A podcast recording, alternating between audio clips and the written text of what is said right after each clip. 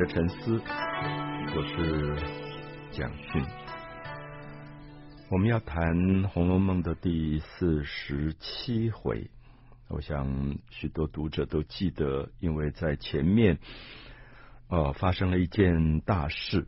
这个事情是贾母的这个大儿子贾赦，那他因为。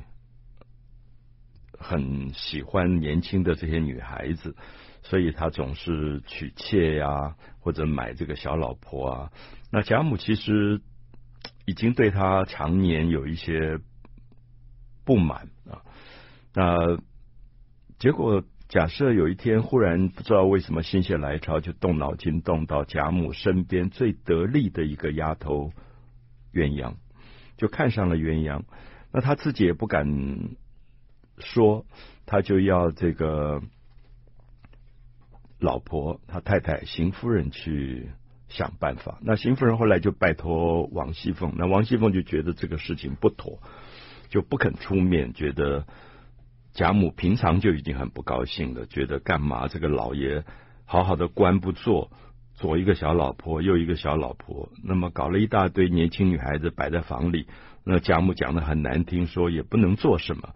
那没得耽误人家的青春，这样，所以王熙凤就劝这个婆婆说：“我看最好不要去碰一鼻子灰。”结果邢夫人还是，因为她是一个非常以她丈夫为主的一个女人，觉得丈夫要她做什么事她做不到，丈夫大概就不高兴，那她就。勉为其难就跑去讲这件事。他先跟鸳鸯讲，那鸳鸯是一个非常有个性的女孩子。我们看到，我们一再强调，这些丫头都是穷人家很小就卖到富贵人家做丫头，大概八九岁就卖进来。那鸳鸯很忠心耿耿，她就一直服侍贾母。那到十六七岁，长得很漂亮，而且非常的精明能干。我觉得最了不起的是。贾母曾经是一个管家的人，贾府、荣国府上上下下多少的大事都是由他来管。那他身边一定要有一个不得了的特别助理，那么鸳鸯就是这个角色。所以贾母几乎现在年纪大了，有时候想起什么东西放在哪里，什么事情，鸳鸯可以立刻提醒他。所以我们一直觉得鸳鸯虽然看起来是个丫头，可是。好像贾母不管是私事公事，少了鸳鸯是根本没有办法活下去的。所以当时王熙凤也跟她的婆婆讲说：“你不可能要鸳鸯离开贾母的，因为贾母离了鸳鸯，饭也不想吃，睡睡觉也睡不着的啊，就是真的很明显这样的一个状况。所以后来我们看到这个假设。”没有办法娶到鸳鸯，那鸳鸯也当众发誓说：“我一辈子就是服侍老太太。”所以这一段你看了也很心酸。就这些女孩子跑出去做佣人，那今天佣人无论如何也有一个未来。可是过去卖到这些大户人家做佣人，好像自己未来的恋爱、自己未来的婚姻根本是想都不敢想。那通常大概就是年龄到了就。配给一个年龄相当的车夫啊、厨师啊，所以他们根本没有什么我们今天讲到的自由恋爱、自己选择对象这种可能。所以鸳鸯大概也死了心，就是说这个老爷糟老头要打我的主意，那我干脆我就当众讲清楚，我一辈子都不结婚，我就服侍贾母。贾母如如果有一天归了西，就是呃死掉了，那我就。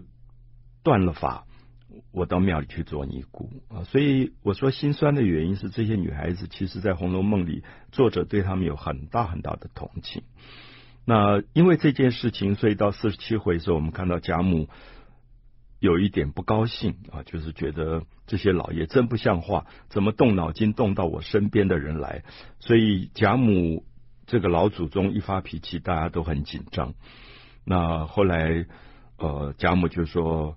我心里闷得很，要找人陪我玩牌打麻将，所以王夫人啊、薛姨妈呀、鸳鸯啊、王熙凤他们就来陪贾母打麻将。我们知道贾母年纪大了，可能眼睛也花，这个头脑反应也慢，所以都是鸳鸯在旁边帮他的忙。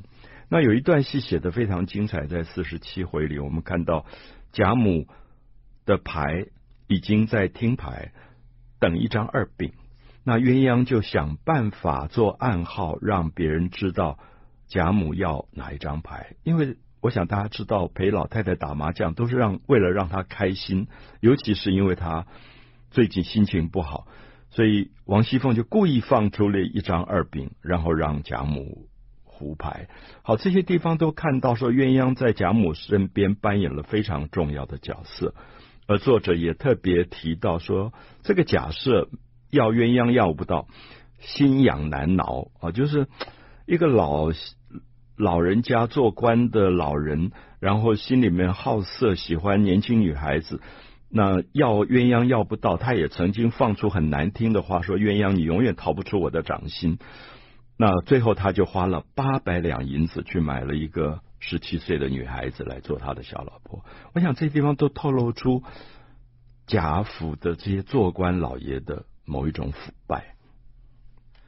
我们谈到《红楼梦》第四十七回，贾母因为呃这个贾赦要跟他要身边最得力的丫头鸳鸯，所以发了大脾气。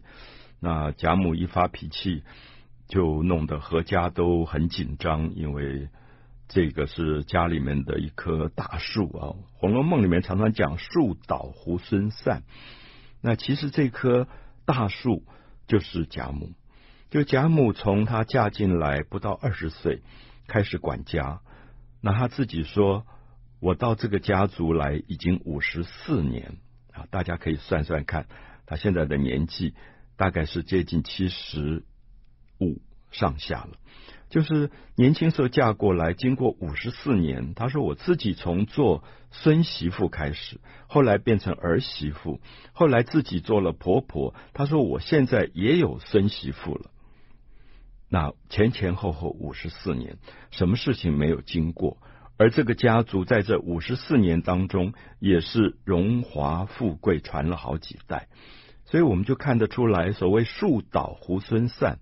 是说这个老太太看她好像事情都不管了，可是其实她真的是一棵大树。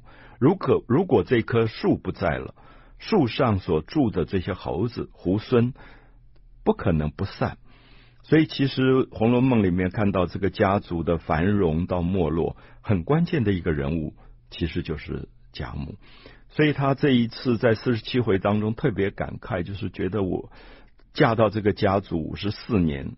经过这么多事，可是就觉得有一种感伤。这感伤就觉得，怎么儿子辈、孙子辈好像越来越不成样子，就是做官也不好好做，然后整天要娶小老婆，娶小老婆还动到这个自己长辈身边得力的人，他就觉得传出去简直是难听得不得了。那最后娶不到，还要花八百两银子到外面去买一个这个十七岁的女孩。那贾母一直觉得年纪这么大了，你又不能做什么，你干嘛买这些女孩子摆在家里，不是耽误人家的青春吗？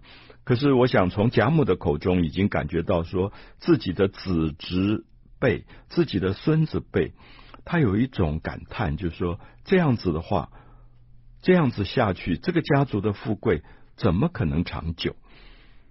一个家族能够发达，能够富贵。一定有他自己的严谨，有他自己做人的分寸。即使富有，在富有中，也要对不富有的贫贱的人，能够有一种关心，有一种包容。如果富贵变成自己的霸道，变成了自己占有欲更严重的一种对人的伤害，这个家族的富贵是绝对不可能长久的。好，所以。四十七回特别希望大家注意贾母的感慨，其实看到家族慢慢要没落的过程。所以在四十七回前面讲贾母生气，大家陪他打牌，用比较幽默的方法来呃度过贾母的这个愤怒愤怒的时期。可接下来就进入一个人物，这个人物我们过去对他谈的不多，就是柳湘莲。柳湘莲是我常常跟朋友说，《红楼梦》里面的大概第一帅哥就是柳湘莲。这个柳湘莲在作者的描述里是长得美得不得了的，漂亮的不得了，而且她学武艺，所以不不只是漂亮，身上有一种少年英气。除了这个英气以外，我们常觉得男性如果有英气，是练武的人啊，是那种健身武馆的人，你又觉得会不会四肢发达、头脑简单，又有一点粗鲁？可是柳湘莲她又喜欢唱戏，她常常上舞台票戏，就有点像我们今天活跃于小剧场的一个小生，就她都是在舞台上演小生，非常漂亮，有时候甚至反串去演一个女角。所以你就感觉到柳湘莲的身上好复杂，就是漂亮帅气，可是同时又有温柔。所以这样的一个人，我们如果以形象来讲，十七八岁大概人见人爱，就是不但女性着迷他，连男性都着迷他。所以我们就看到《红楼梦》后来有一个人为了柳湘莲自杀的，就是尤三姐。尤三姐当时。呃，因为大家论及她的婚姻，就是说你年纪大了，应该有一个对象，她就抵死不从。他说他一生只爱一个人。他的姐姐尤二姐就觉得很奇怪，说你到底爱谁？我怎么不知道？亲姐姐都不知道。他说五年前我到贾家看戏，看到有一个票戏的人叫柳湘莲，我爱上了他。五年来我念念不忘，除了这个人，我绝对不嫁。啊我们现在听起来有点像神话，就是那个年代爱一个人可以爱五年，大家都不知道，连姐姐都不知道的。可是这里面大概也透露柳湘莲真迷人，就是那种漂亮、帅气而同时又温柔的一个少年的感觉。他跟宝玉也很好，他跟呃已经去世的秦钟在生前也是好朋友，而且有情有义。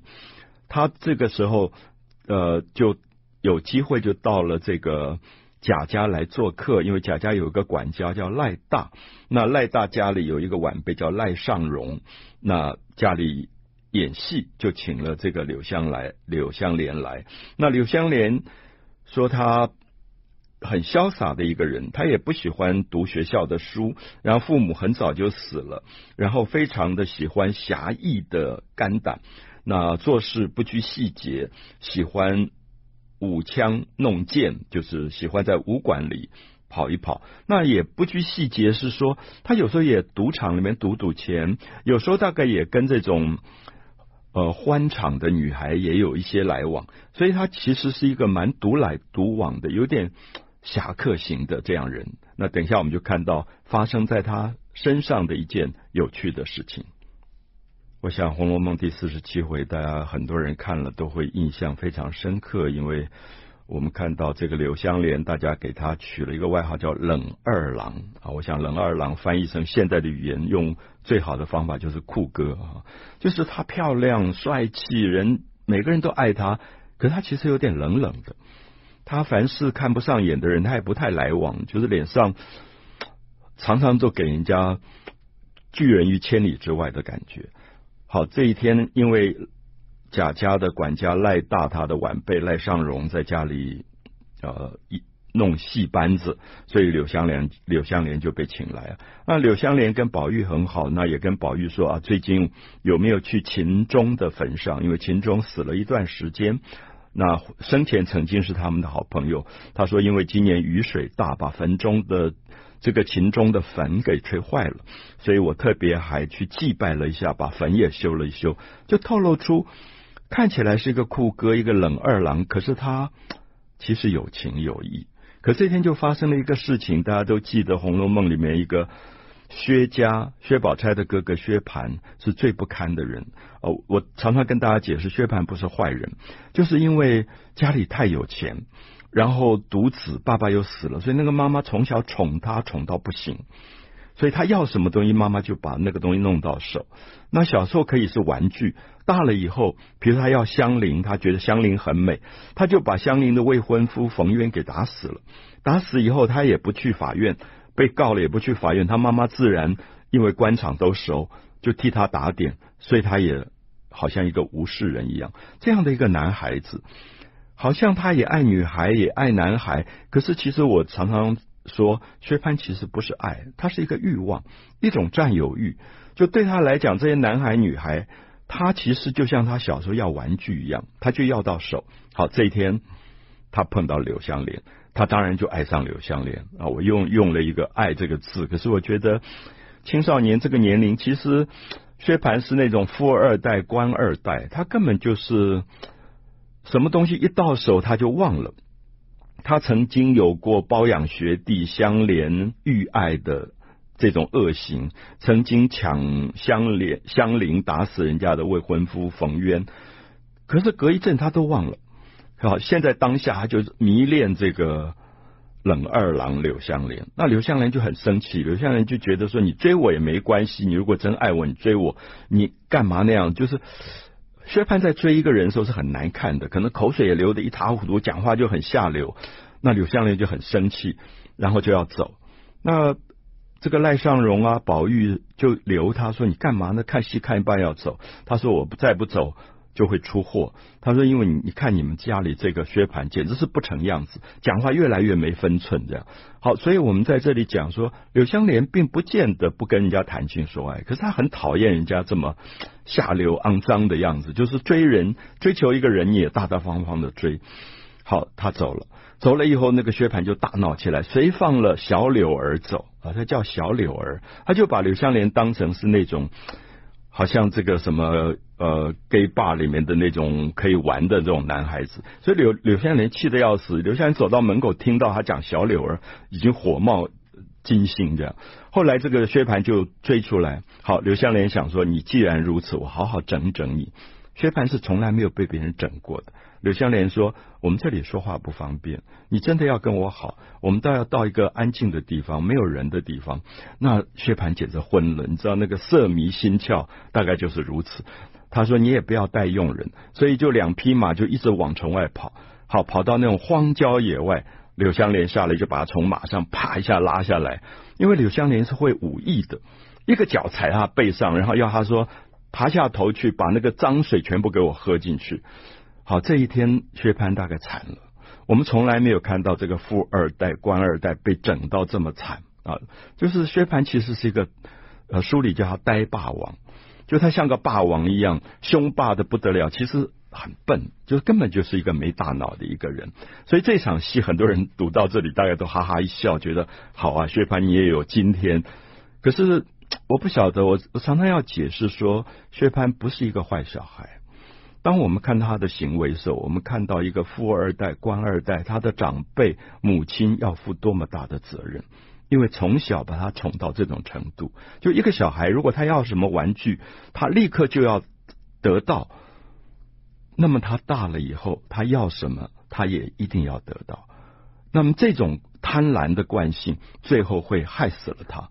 所以柳湘莲这一次再把他痛打一顿。呃，因为他毫无招架的能力，我们也看到有些青少年看起来凶的不得了啊，呃，因为被家里宠坏了。可是他真正碰到会武艺的柳湘莲的时候，他是毫无招架的能力的。柳湘莲打他的耳光，把他这个胳膊几乎那个拉到脱臼的状态。因为柳湘莲是真的身上有功夫的人，所以这这一段戏其实，呃，虽然觉得柳湘莲下手很重，大家还是觉得。好像大快人心，因为从小说开始，这个薛蟠就打死过人，抢人家的老婆，什么事都做过。那我说这个人不坏，可是事情都是坏事，所以也总要有人出面去整一整他。所以我们就看到他被打了以后，他的母亲看到抬回来的儿子，简直一塌糊涂，一身青肿，骨骼也什么都弄。可是其实柳湘莲下手没有动到他的太严重的筋骨。可是这个时候，薛宝钗非常了不起，说哥哥也真的要有人教训教训了。那我们也看到这一场四十七回这一场戏之后，薛蟠有非常非常惊人的大改变，而他最后竟然也跟柳湘莲结为结拜兄弟。